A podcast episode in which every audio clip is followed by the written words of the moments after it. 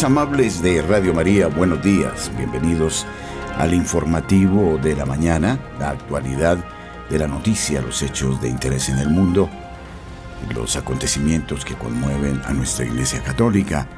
Les saludamos Luis Fernando López, Wilson Urquijo, Camilo Ricaurte.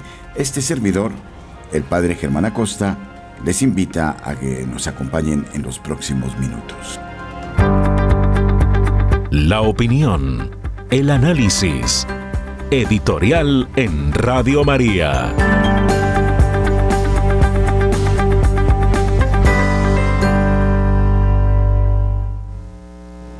La sensación de una nueva radio en la ciudad de Cartagena es compleja.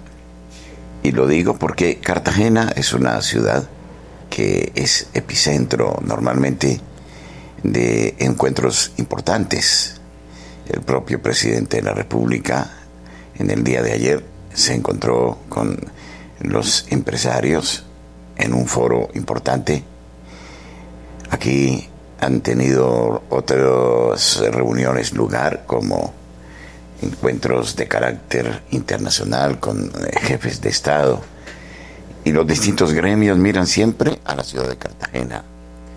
Cartagena es una ciudad turística, además, que ve la continua presencia eh, de visitantes que llegan por las eh, vías aérea y marítima, cruceros que le dan un tinte particular y este tinte además se hace pintoresco y, e histórico con la ciudad antigua, la ciudad amurallada. En fin, estar en Cartagena era para nosotros un sueño. No lo creíamos fácil. Pero Dios tiene sus tiempos y es Él el dueño de las circunstancias. Y todo se dispuso para que pudiéramos llegar hasta aquí motivo es entonces este de acción de gracias al Señor, a la Santísima Virgen María, pero también es una nueva responsabilidad.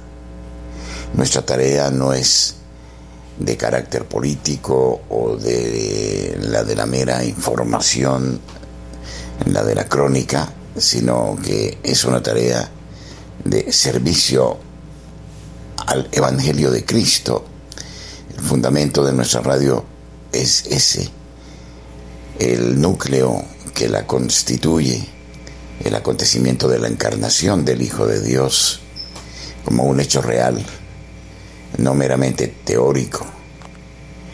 Y entonces nuestra radio tendrá que seguirse construyendo con base en los testimonios del encuentro vivo con el amor de Dios que Jesucristo nos ha traído como ha sucedido a lo largo de 27 años, esperamos también aquí en Cartagena que se despierte un gran entusiasmo por la radio y que ojalá la aprovechemos para, ante todo, orar por el país desde un punto tan emblemático. Sí, el poder de la oración no se puede dejar de lado. Sin ella, todo es inútil.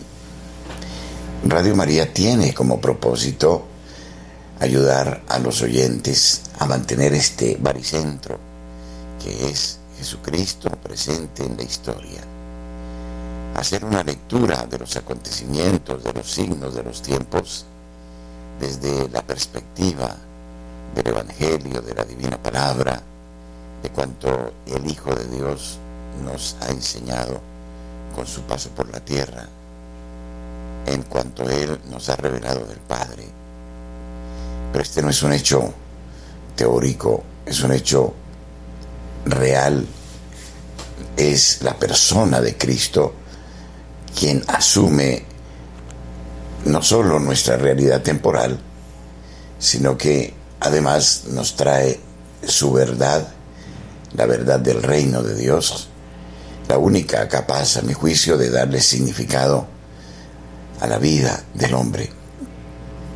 Y entonces vamos a permitir con la intercesión de la Santísima Virgen María que el Divino Espíritu nos oriente y nos guíe. En el día de ayer, cuando se celebraba la Sagrada Eucaristía, que inauguraba esta nueva radio en la frecuencia de 1090 kilociclos en amplitud modulada, nos parecía soñar, porque desde Cartagena ya Radio María es gracia y presencia. Y debemos decir que efectivamente hemos encontrado gran entusiasmo, personas sumamente válidas que se quieren comprometer con el proyecto.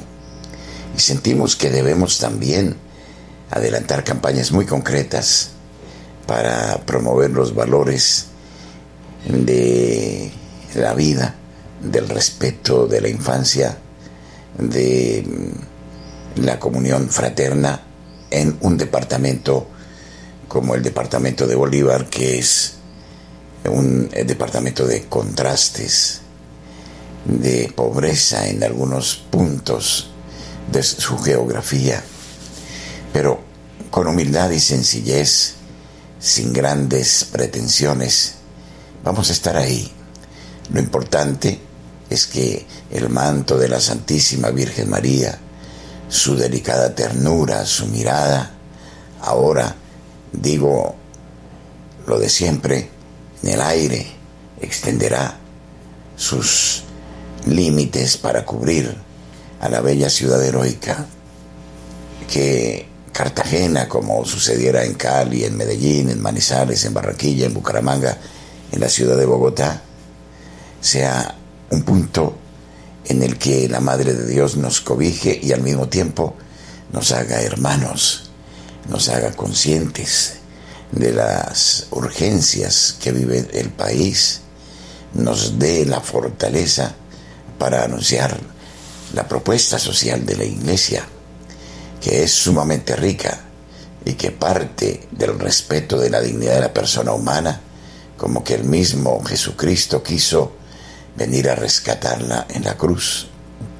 Que Radio María en Cartagena también ayude a sus habitantes a vivir la jornada del buen cristiano, a, de manera sencilla, darle a la cotidianidad el sabor del espíritu, un modo distinto de ver las cosas, de emprender las tareas, de hacer los negocios, de generar relaciones humanas fraternas, transparentes.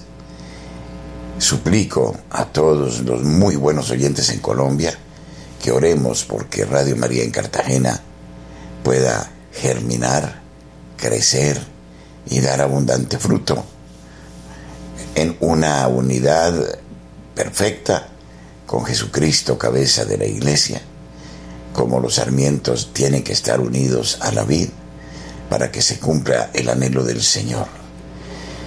Que la Madre de Dios, la Virgen de la Candelaria, mire con benevolencia desde el Cerro de la Popa a Radio María en Cartagena y que ella se mantenga en el tiempo colaborando de manera humilde con todos los planes de pastoral de la arquidiócesis de Cartagena, con sus parroquias, con sus movimientos y con todos los anhelos del pueblo sencillo que habita esta región y esta bellísima ciudad.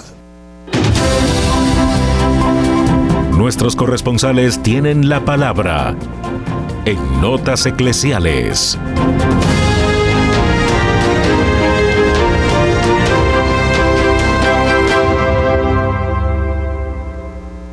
Desde la ciudad de Barranquilla informa Julio Giraldo. Buenos días. Qué alegría estar nuevamente con toda la amable audiencia de Radio María en Colombia y el exterior para todos y la mesa de trabajo. Un saludo muy especial. Y esto es lo que hoy hace noticia en Barranquilla y la costa norte colombiana. Ayer se inauguró la Navidad Popular en la Plaza de San Nicolás, lo que indica que nuevamente esta legendaria y bella plaza será epicentro de esas ventas de toda clase de artículos en la vía pública durante la Navidad 2023. Este plaza siempre tradicionalmente fue, en otros tiempos, un mercado persa, donde usted conseguía todo lo que quisiera. Después de que se hicieron las obras de restauración de la iglesia y de sus alrededores, pues estas ventas fueron levantadas de allí. Pero parece ser que el espacio no se ocupó para nada, para lo que debía de ser. La alcaldía ha resuelto ahora que allí se pueda, al menos durante la Navidad, volver a establecer estas ventas y darle así ese colorido que la Navidad debe tener entre la clase popular. Igualmente en el malecón se prendió el árbol, dicen aquí que es el más grande del mundo. Sé que tiene más de 50 metros de altura y es donado por la empresa Tecnoglass para que los barranquilleros puedan divertirse allí en la ventana del mundo, hacer sus paseos, salir a cenar con su familia e disfrutar de este hermoso árbol que nos invita ya a pensar en que Cristo es la luz del mundo. Por eso todo el mundo se, se ilumina durante este mes. Y dejo para el final la noticia trágica. Una mujer o joven estudiante de la Universidad del Atlántico de séptimo semestre de, de nutrición y dietética se tiró de un cuarto piso y, como es apenas lógico, se mató. En la cartera de la víctima se encontró una carta escrita a puño y letra por ella, en donde explica las razones de su suicidio, pide perdón a sus padres y a toda la sociedad. Lamentable estas cosas que están ocurriendo, que la gente y sobre todo joven decida quitarse la vida al supuestamente no encontrar solución a sus problemas. Reiteramos en esta emisora que todo esto se debe a la inversión de valores, al alejamiento que todos hemos hecho de Dios, para creer en dioses de carne y hueso, para rendirle tributo a personajes terrenales ante los cuales nos arrodillamos, perdemos noches enteras, aguantamos sol y agua para verlos, como el caso de los cantantes, de los deportistas y de la gente de la farándula a quienes le rendimos culto. Pero al Dios verdadero, al Dios de la vida, lo tenemos olvidado y por ello están ocurriendo estas cosas bien desde la ciudad de Barranquilla y para Radio María, Julio Giraldo. Y ahora desde la capital eh, de Boyacá, la ciudad de Tunja, nos trae en la noticia en detalle el hecho Víctor Acosta. Buenos días. Buenos días, Padre Germán, Padre Ciro, Luis Fernando y audiencia de todo el país. La renovación carismática de Tunja. Anoche celebró los 26 años de ordenado de su director, el presbítero Javier Peña, oriundo de Tuta, en la, en la polipastoral de la calle 17, donde cada semana se reúnen y estableció y reconoció los grupos de oración que dirigen cada uno en la parroquia anoche le, correspondió a los hombres y por parte de la registraduría departamental se entregó en el Salón Boyaquirá la credencial del señor gobernador que lo declara electo al ingeniero Carlos Andrés Amaya y los diputados que acompañarán en la Duma y el Comité de Garantías y Delegados culminó su labor. Y la gobernación está también haciendo múltiples esfuerzos para tener habilitada totalmente la vía Casanare, pero la época, porque la época de navideña lo demandan y habilitar este sector para tener, traer las cosechas y turismo y transporte de ganado. Y se están reprendiendo los alumbrados navideños ya que oficialmente serán el 7 de diciembre. Desde Tunja y para Radio María por Víctor Acosta, un feliz día y una buen fin un buen fin de mes de, de graduaciones y fines de año de colegios. Marta Borrero, desde la ciudad de Cali, nos informa. Buenos días. Hola, ¿qué tal? Muy buenos días, amada familia de Radio María.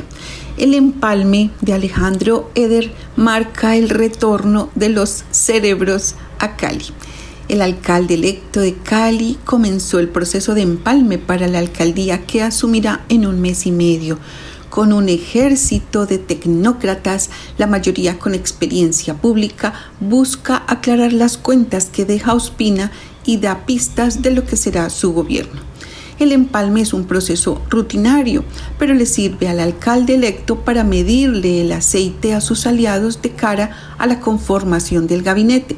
Además, tras los ruidos y las investigaciones que carga la alcaldía de Ospina, le da fuerza al discurso anticorrupción de Eder, que anunció un libro blanco con los posibles hallazgos. En las reuniones estarán caras conocidas a nivel local e incluso nacional, funcionarios de alcaldías anteriores que pasaron por entidades nacionales y ahora retornan para evaluar qué pasó con lo que entregaron hace cuatro años. Hay un ambiente tenso pero cordial. Ya Ospina, alcalde saliente, y Alejandro Eder, el entrante, se reunieron eh, para ir aterrizando esta nueva administración que ganó con un discurso frontal en contra de la actual. Eh, el alcalde electo eh, ha expresado varias veces que la ciudad lleva cuatro años pasando de escándalo en escándalo en cuanto a corrupción, hay quejas de contratación en prácticamente todas las dependencias, dijo Eder, y anunció un libro blanco con los detalles financieros. Actualmente, la alcaldía de Ospina enfrenta varios procesos con los entes de control por presuntas irregularidades en las finanzas públicas. A principios de octubre, la Contraloría abrió seis procesos de responsabilidad fiscal por posibles irregularidades en contratos que superan los 52 mil millones de pesos. En abril de este año, esa misma entidad ya había embargado las cuentas del alcalde Ospina por presuntas irregularidades en Emcali, la empresa propiedad de la ciudad de servicios públicos. Por eso, desde algunos sectores esperan con ansias las conclusiones del empalme. Comillas no se tiene que insistir en la división de la ciudad, pero sí es necesario que el informe final muestre en qué se avanzó, qué no se hizo y qué quedó en la cuerda floja, afirmó el concejal electo Marlon Cubillos del Partido Conservador. El empalme arrancó oficialmente en este mes de noviembre con un acto público presidido por la exministra de Cultura Angélica Mayolo Queremos que nuestro equipo esté muy preparado para desarrollar un empalme transparente, donde opere el respeto, la buena fe, pero donde también podamos analizar con mucho criterio la información para poder desarrollar una tarea que nos encomendó el alcalde electo, que es un libro blanco, dijo Mayolo. Ante este empalme, queridos oyentes de la Radio María, donde todos nosotros tenemos mucho que ver porque hemos estado en muchísima oración.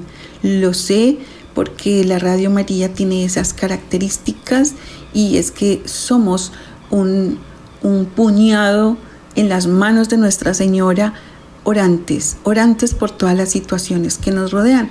Entonces, pues el llamado en esta mañana de hoy, jueves 23 de noviembre, es a que continuemos orando muchísimo por este proceso de empalme para que todas las cosas salgan a la luz.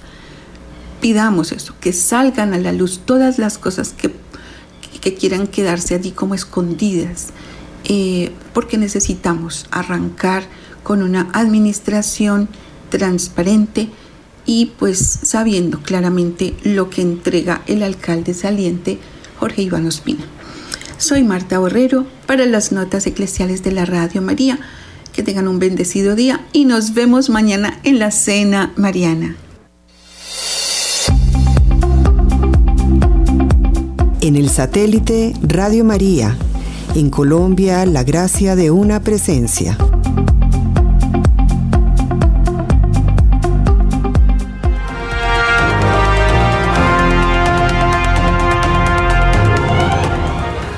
Ocho de la mañana 26 minutos. En el marco del Día de Acción de Gracias en Estados Unidos, que se celebra en recuerdo de la primera cena de agradecimiento a Dios en 1621, compartimos tres oraciones para ser rezadas con la familia o la comunidad. La primera de ellas, oh Dios, te agradecemos por esta tierra, nuestro hogar, por el ancho cielo y el sol bendito, por el mar, por el mar salado y el agua corriente, por las inmensas colinas y los vientos que nunca descansan, por los árboles y la hierba bajo los pies. Te damos gracias por nuestros sentidos con lo que es. Escuchamos el canto de las aves, vemos el esplendor de los campos de verano, saboreamos las frutas de otoño, nos regocijamos al sentir la nieve y respiramos el aliento de la primavera. Danos un corazón muy abierto a toda esta belleza y guarda nuestras almas de ser tan ciegas que pasemos sin ver, cuando hasta la zarza común está ardiendo con tu gloria, oh Dios, Creador nuestro, que vives y reinas por los siglos de los siglos. Oh Dios misericordioso, te damos gracias por tu generosidad desbordante para con nosotros.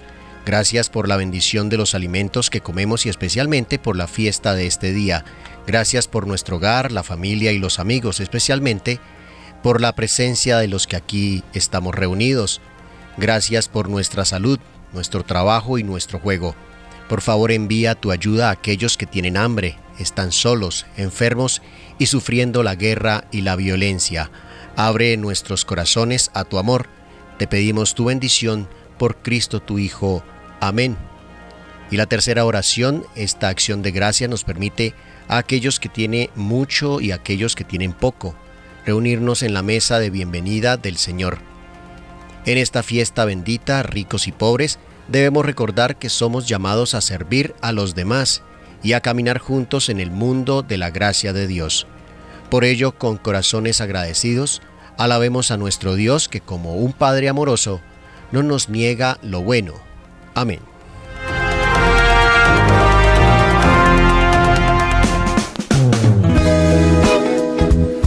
Cada año, queridos oyentes, somos convocados a la cena de gala de Radio María.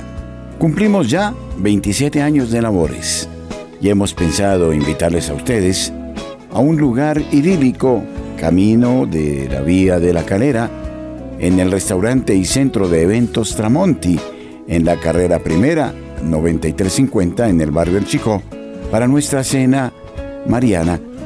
Ustedes son invitados de honor Pueden hacer sus reservas en este número de teléfono 320-289-4744. Les invitamos, ustedes y nosotros haremos familia el próximo 2 de diciembre a partir de las 6 de la tarde en el restaurante Tramonti para vivir un momento inolvidable, para dar gracias a Dios en medio de la fraternidad por el don de Radio María. Les esperamos ese 2 eh, de diciembre, un sábado en la tarde, a partir de las 6, momento que será de particular gozo para todos.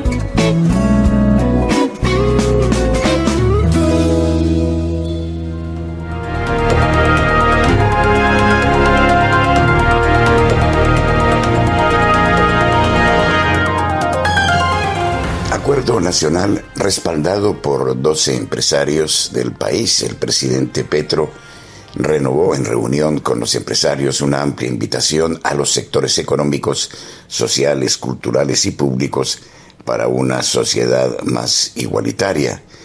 Esta es la primera reunión con los grupos empresariales con mayor desarrollo en el país. Trabajamos un acuerdo nacional sobre temas como la educación, la productividad, el desarrollo productivo de la tierra, el empoderamiento de la economía popular, la inclusión financiera y la inclusión territorial, con énfasis en el Pacífico, la Guajira y la Orinoquía colombiana. Este mensaje que publicó el expresidente Gustavo Petro en su cuenta X consolida el propósito del mandatario de construir un acuerdo nacional para el desarrollo social del país. En el comunicado público, luego de su reunión privada en Cartagena, con los 12 empresarios, el jefe de Estado reveló cuáles son los propósitos del gobierno en la búsqueda de un trabajo concertado para lograr propósitos comunes que beneficien a todos. Los temas abordados con los asistentes al encuentro con el presidente Petro representan a los sectores financieros de la producción, medios de comunicación, industria alimenticia, la construcción y la infraestructura. Los banqueros Luis Carlos Sarmiento Angulo y Luis eh, Carlos Sarmiento Gutiérrez, líderes del grupo Aval, Carlos Julio Ardila, cabeza de la organización Ardila Lune, dueña de Postobón, Incauca y RCN Radio Televisión.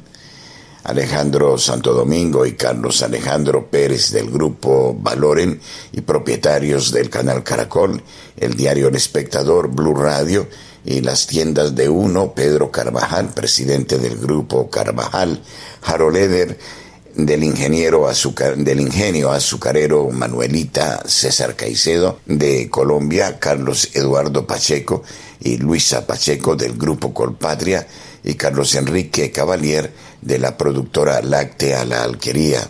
Están invitados no solamente el empresario en conjunto en Colombia, sino las fuerzas de los trabajadores, el campesinado, la gente del mundo de la economía popular, la mujer, la juventud, etcétera, tratando de construir los bienes comunes, los objetivos comunes que nos permitan colocar a Colombia en los rieles de la paz, del desarrollo, de una profunda democracia, destacó el presidente. Esta propuesta mm, no ha pasado desapercibida y eh, muestra cómo el camino del diálogo y no el camino de la agresión es el mejor método para alcanzar el desarrollo que el país necesita. Radio María en el municipio de Aguachica Cesar les invita a la Gran Cena Mariana este 24 de noviembre a partir de las 6 de la tarde en el Hotel El Chalet Salón Platino, en la calle Quinta número 3237. Tendremos rifas y grupos musicales. Mayores informes al celular 310-715-1126 o al teléfono 605-565-4839. Donación 60 mil pesos. Los esperamos.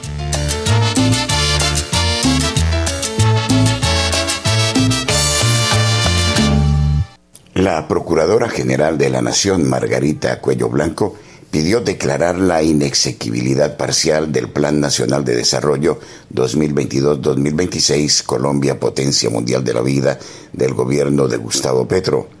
En un concepto enviado a la Corte Constitucional, la jefe del Ministerio Público señaló que el informe de las comisiones eh, accidentales de conciliación de la Ley 2294 de 2023 donde se expidió el PND, no fue publicado en la Gaceta del Congreso un día antes de que se surtiera su discusión y aprobación en la plena del Senado, tal como lo ordena el artículo 161 de la Carta Política. En el concepto de la Procuradora, la no publicación del informe de conciliación en la Gaceta antes de que se desarrollara el debate en la plenaria del Senado el 5 de mayo de 2023 puede considerarse una infracción del procedimiento legislativo relevante, dado que tuvo la entidad suficiente para impedir que los congresistas conocieran el texto armonizado de la disposición que fue aprobada.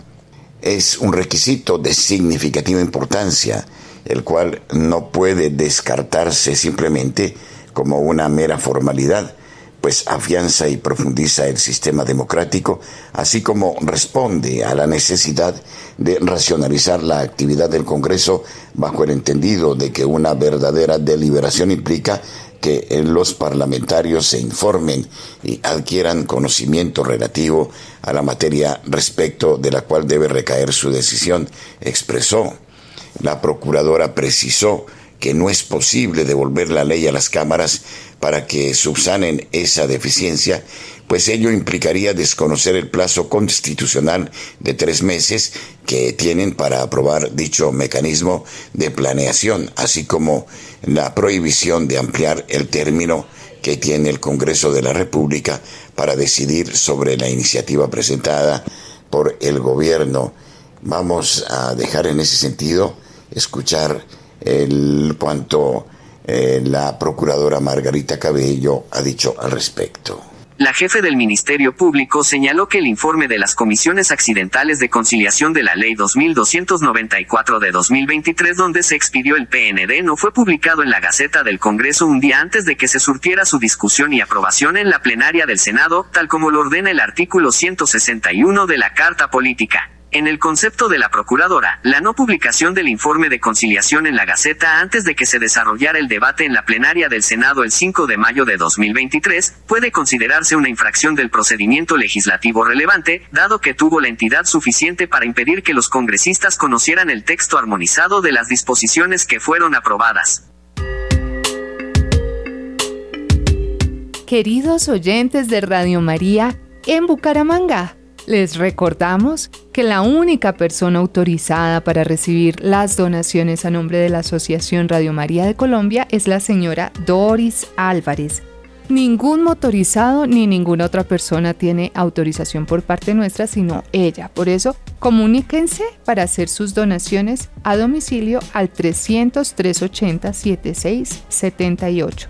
De esta manera aseguran que su donación llegue a buen puerto. Gracias, Dios los bendiga.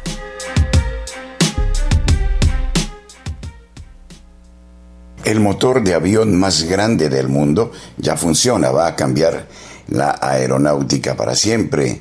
Hablamos desde el punto de vista tecnológico y recogemos una noticia que proviene del español periódico de ese país, Rolls Royce pone a máxima potencia su gigantesco y silencioso motor de avión que consume menos combustible y baja las emisiones de CO2. La aeronáutica es un campo en constante evolución, con tecnologías emergentes que están transformando la industria. Por ejemplo, en España se ha creado un invento con el que volar será más barato y ya se han visto sorprendentes proyectos como aviones gigantescos con alas circulares o un sistema que elimina las turbulencias en un 80%. Los motores, piezas vitales en estas aeronaves, también han ido mejorando con el paso del tiempo y ahora Rolls-Royce sorprende poniendo a máxima potencia el que está considerado como el más grande del mundo y que es silencioso y un 25% más eficiente. La compañía británica, ampliamente conocida en todo el mundo por sus coches de lujo, llevó a cabo recientemente y con éxito la prueba de máxima potencia de su motor de avión Ultrafan en sus instalaciones en Derby, en Reino Unido.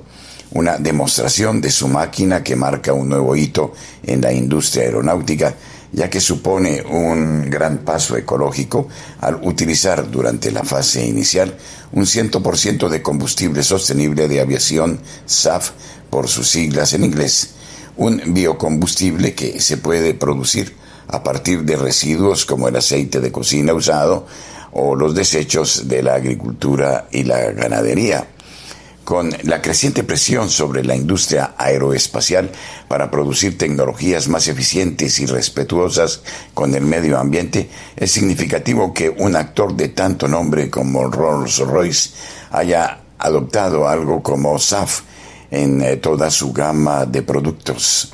Cabe señalar que es la primera vez en 54 años que la compañía experimenta con una arquitectura de motor completamente nueva, un propulsor, el más grande del mundo, que tiene 3,56 metros de diámetro y un tamaño de casi un 5% mayor que el siguiente más grande, que es el GE9X de General Electric. Esta nueva prueba supone un paso importante en el desarrollo de Ultrafan, un motor que fue probado con éxito por primera vez a principios de este año. Desde entonces, el fabricante británico ha estado aumentando gradualmente su potencia como parte de un riguroso régimen de pruebas y finalmente el propulsor ha cumplido con las expectativas del Rolls-Royce, ya que el resultado de estos ensayos les proporcionará valiosos datos y un aprendizaje para seguir investigando.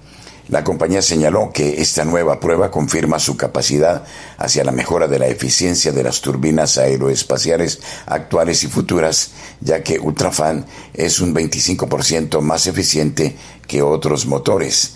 Además, eh, viene con ventilador de 356 centímetros y unos 65 eh, megavatios de potencia.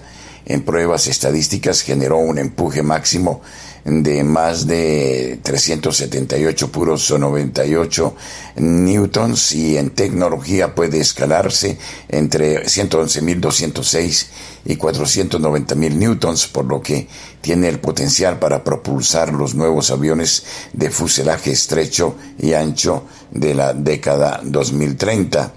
El Ultrafan es un revolucionario motor de avión construido con un nuevo proceso de fabricación de materiales compuestos en 3D controlado robóticamente y que es totalmente capaz de producir formas complejas que ayudan a la aerodinámica de las palas de hélice, según afirmó la compañía a comienzos de año. A pesar de estar considerado como el más grande del mundo, también es más ligero que otros de su categoría esto se debe a que está hecho casi por completo de carbono, aunque los bordes de ataque de las palas usan eh, titanio. Otra destacada característica de este motor es que a pesar de su enorme tamaño, las turbinas en su interior son muy compactas según Rolls-Royce. Asimismo resalta su nuevo sistema de gestión del aire que le permite reducir el ruido un 35%, lo que incluso aumenta la eficiencia de combustible. Ultrafam también viene con una caja de engranajes planetarios entre los compresores de la parte trasera y el ventilador, permitiendo a ambos funcionar a su velocidad óptima más alta.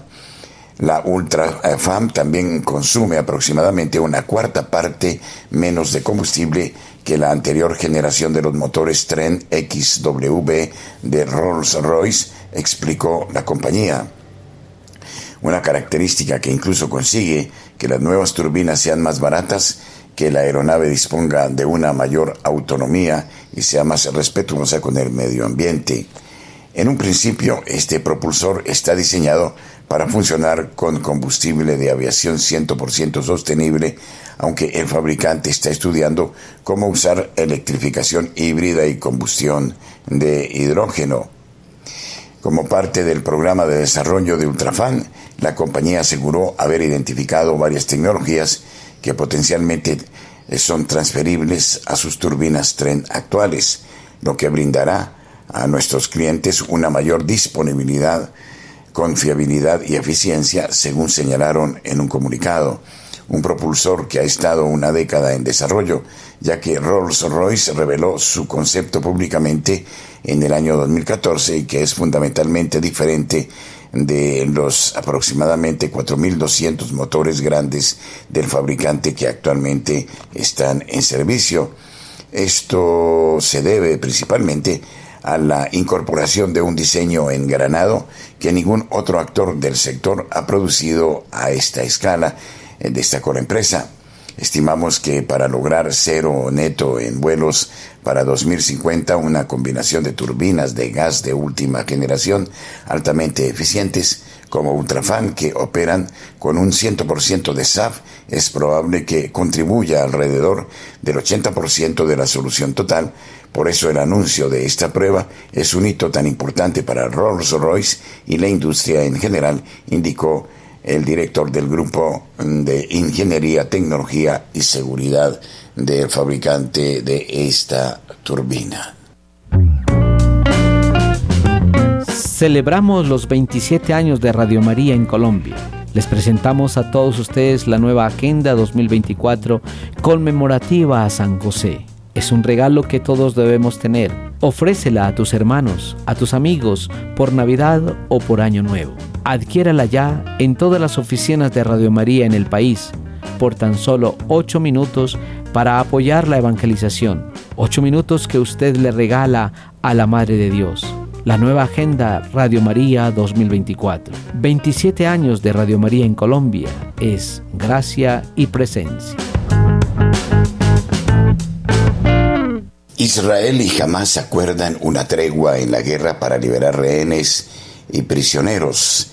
Después de un mes y medio de devastadora guerra en Tierra Santa, Israel y Hamas han acordado una tregua de cuatro días y la liberación de al menos 50 mujeres y niños entre eh, las casi 240 personas secuestradas por el grupo terrorista palestino. El acuerdo, resultado de la mediación de Qatar, Egipto y Estados Unidos, entrará en vigor este jueves tras ser aprobado por una amplia mayoría, 35 ministros en favor y tres en contra, en el gobierno israelí. La reunión que duró más de seis horas en la sede del Ministerio de Defensa y el Ejército de, en Tel Aviv fue convocada de forma especial para votar una propuesta que ya contaba con el respaldo del Gabinete de Guerra y los organismos de seguridad. Al inicio de la reunión, el primer ministro Benjamín Netanyahu reconoció que era una decisión difícil pero correcta, ya que la libertad de secuestrados es una misión prioritaria y sagrada. Pero también dejó claro que este no es el fin de una guerra que ya ha causado miles de muertos.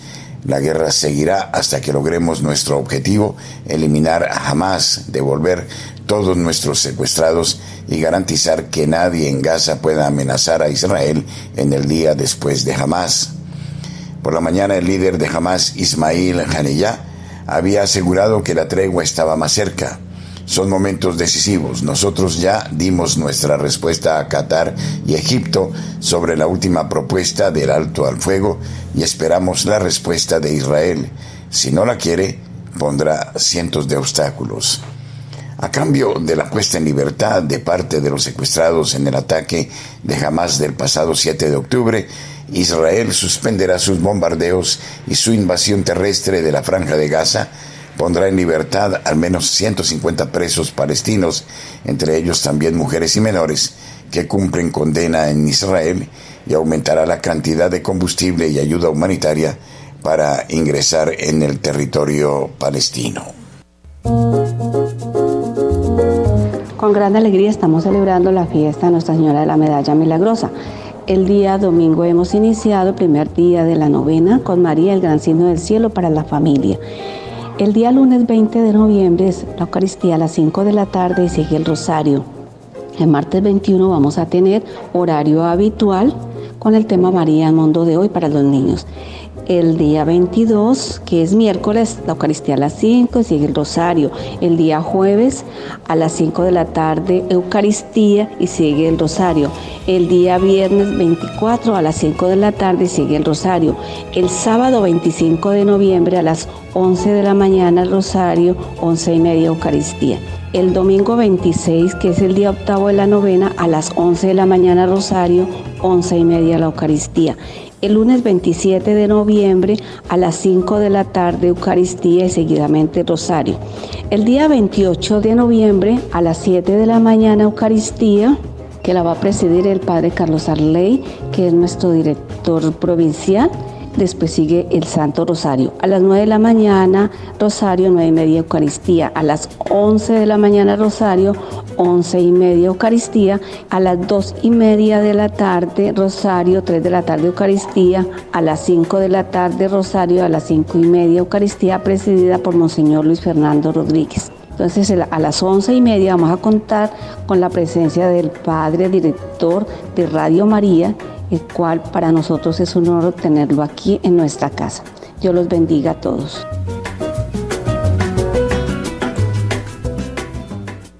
Papa Francisco llamó por teléfono a Milei y recibió una invitación a visitar Argentina. Mateo Bruni, director de la oficina de prensa de la Santa Sede, confirmó que el Papa conversó por teléfono este martes con el presidente electo de Argentina, Javier Milei. El futuro presidente argentino aprovechó la ocasión para invitar al Papa a visitar el país. Francisco felicitó a Milei por su victoria en las elecciones del pasado domingo en una conversación de ocho minutos calificada como amena por fuentes cercanas al presidente electo, dialogaron en buenos términos. Ambos hablaron sobre la situación de la pobreza en el país sudamericano y los planes de política económica en asuntos sociales del político libertario. Milei, que en el pasado fue muy crítico con las posturas en temas político-económicos del Papa Francisco, quiso despejar cualquier duda sobre su deseo de que el Papa visite su país natal, invitándole a hacerlo cuando estime oportuno. Según fuentes al tanto de la conversación, Milei le transmitió a Francisco que sabe que tiene un desafío importante para combatir la pobreza y la indigencia y que dijo que trabajará fuertemente con la niñez y en la mejora de la educación.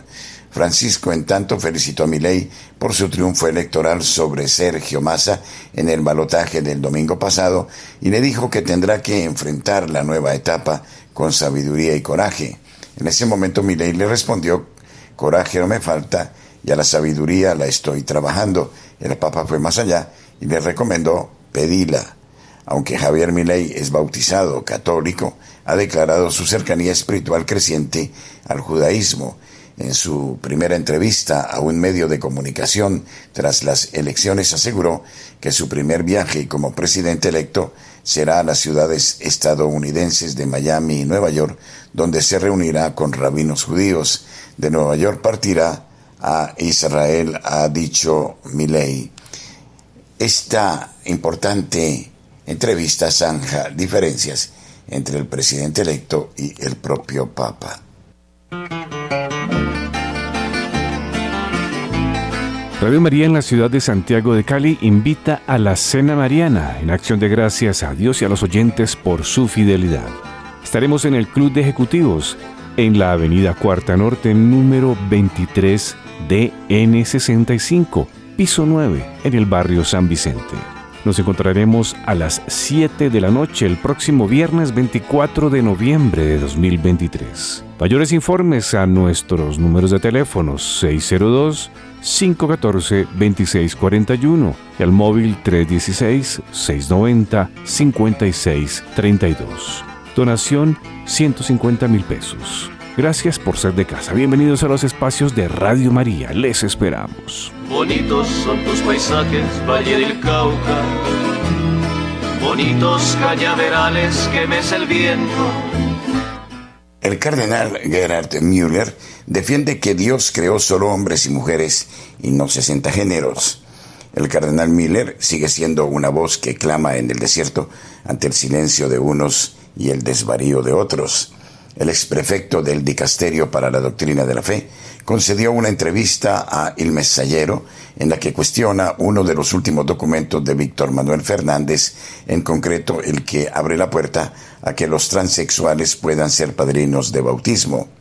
El cardenal alemán se pregunta si esa propuesta se dio porque hay transexuales que piden a los sacerdotes u obispos un segundo bautismo, pero con el nuevo nombre que tienen en el registro civil o quieren cambiar el documento de bautismo en el archivo parroquial. Además, recordó que mutilarse es un pecado grave a los ojos de Dios, ya que el cuerpo humano es templo del Espíritu Santo. El purpurado carga con contundencia contra el texto del cardenal Víctor Manuel Fernández y que fue firmado y respaldado por el Papa Francisco, y asegura que es confuso y perjudicial que el magisterio se base en la terminología de una antropología nihilista y atea, pareciendo conceder a su contenido eh, falsedad eh, al estatus de opinión teológica legítima de la Iglesia e inconveniencia. Miller reiteró que la Iglesia no puede dejar ninguna duda sobre el derecho natural del niño a crecer con sus padres o en caso de emergencia con sus padres adoptivos, quienes en un sentido moral y jurídico ocupan legítimamente su lugar. Cualquier forma de gestación subrogada o de producción de un niño en un laboratorio como una cosa para satisfacer deseos egoístas es desde el punto de vista católico una grave violación de la dignidad personal de un ser humano a quien Dios quiso que existiera física y espiritualmente a través de su madre y su padre para llamarlo a ser hijo de Dios en la vida eterna. En ese sentido el prelado alemán se mostró claro sobre la antropología cristiana y recordó que Dios creó solo hombres y mujeres y no 60 géneros distintos. Los estadounidenses hoy celebran el Festival Acción de Gracias. Los presidentes de Estados Unidos, Washington y Lincoln, se refirieron al Todopoderoso en eh, su declaración sobre el Día de Acción de Gracias. Cada año, el cuarto jueves de noviembre, los estadounidenses celebran el Día de Acción de Gracias. También se come pavo sin parar y muchos ciudadanos estadounidenses también se toman libres los viernes, por lo que el fin de semana, largo a menudo, se convierte en una gran celebración en familia. El pavo es el protagonista indiscutible de la cena de acción de gracias. Según el Consejo Nacional del Pavo, aproximadamente 46 millones de pavos se consumen cada año en el Día de Acción de Gracias en Estados Unidos. Esto equivale a unas 304 mil toneladas de carne de dicha ave, lo que refleja la magnitud de esta tradición. La popularidad del pavo en esta festividad se atribuye a su tamaño, que lo hace ideal para alimentar a grupos grandes, y a su accesibilidad económica en el siglo XIX, cuando la festividad comenzó a popularizarse. El origen de esta fiesta eh, estadounidense se remonta a la época eh, colonial, cuando llegaban a los Estados Unidos eh, los primeros inmigrantes. Y esta fiesta es de honda tradición entre los estados o estadounidenses. Los padres peregrinos que llegaron a Estados Unidos en el Mayflower se dice que en 1621 la mitad de los colonos de su colonia en lo que hoy es Massachusetts murieron después de un duro invierno. Al año siguiente, con la ayuda de las tribus indias, los colonos pudieron cultivar y almacenar suficientes suministros para sobrevivir el invierno. Luego los peregrinos celebraron una gran fiesta de la cosecha. El 3 de octubre de 1789, el presidente estadounidense George Washington el primer presidente de los Estados Unidos de América, declaró por primera vez un Día de Acción de Gracias Nacional. Posteriormente, el presidente Abraham Lincoln fijó la fecha del feriado nacional para el último jueves de noviembre, pero en 1939 el presidente Franklin Delano Roosevelt trasladó el feriado al penúltimo jueves. Washington, en su declaración de acción de gracias, recuerda el deber de una nación de reconocer la sabiduría de Dios Todopoderoso y obedecer su voluntad. También deberías estar agradecido por tus bendiciones. El entonces presidente estadounidense llamó a los ciudadanos estadounidenses a ponerse al servicio de esta gran y gloriosa divinidad que es benévola, autora de todo bien, que fue, es y será. El presidente estadounidense Abraham Lincoln también habló más tarde en su proclamación de acción de gracias de las bendiciones de los campos fértiles y de un cielo sano y de la providencia siempre vigilante de Dios Todopoderoso. Ningún consejo humano ha ideado nada y ninguna mano mortal ha realizado estas grandes cosas son los dones misericordiosos del Dios Altísimo, quien mientras nos trata con ira por nuestros pecados, todavía se ha acordado de la misericordia.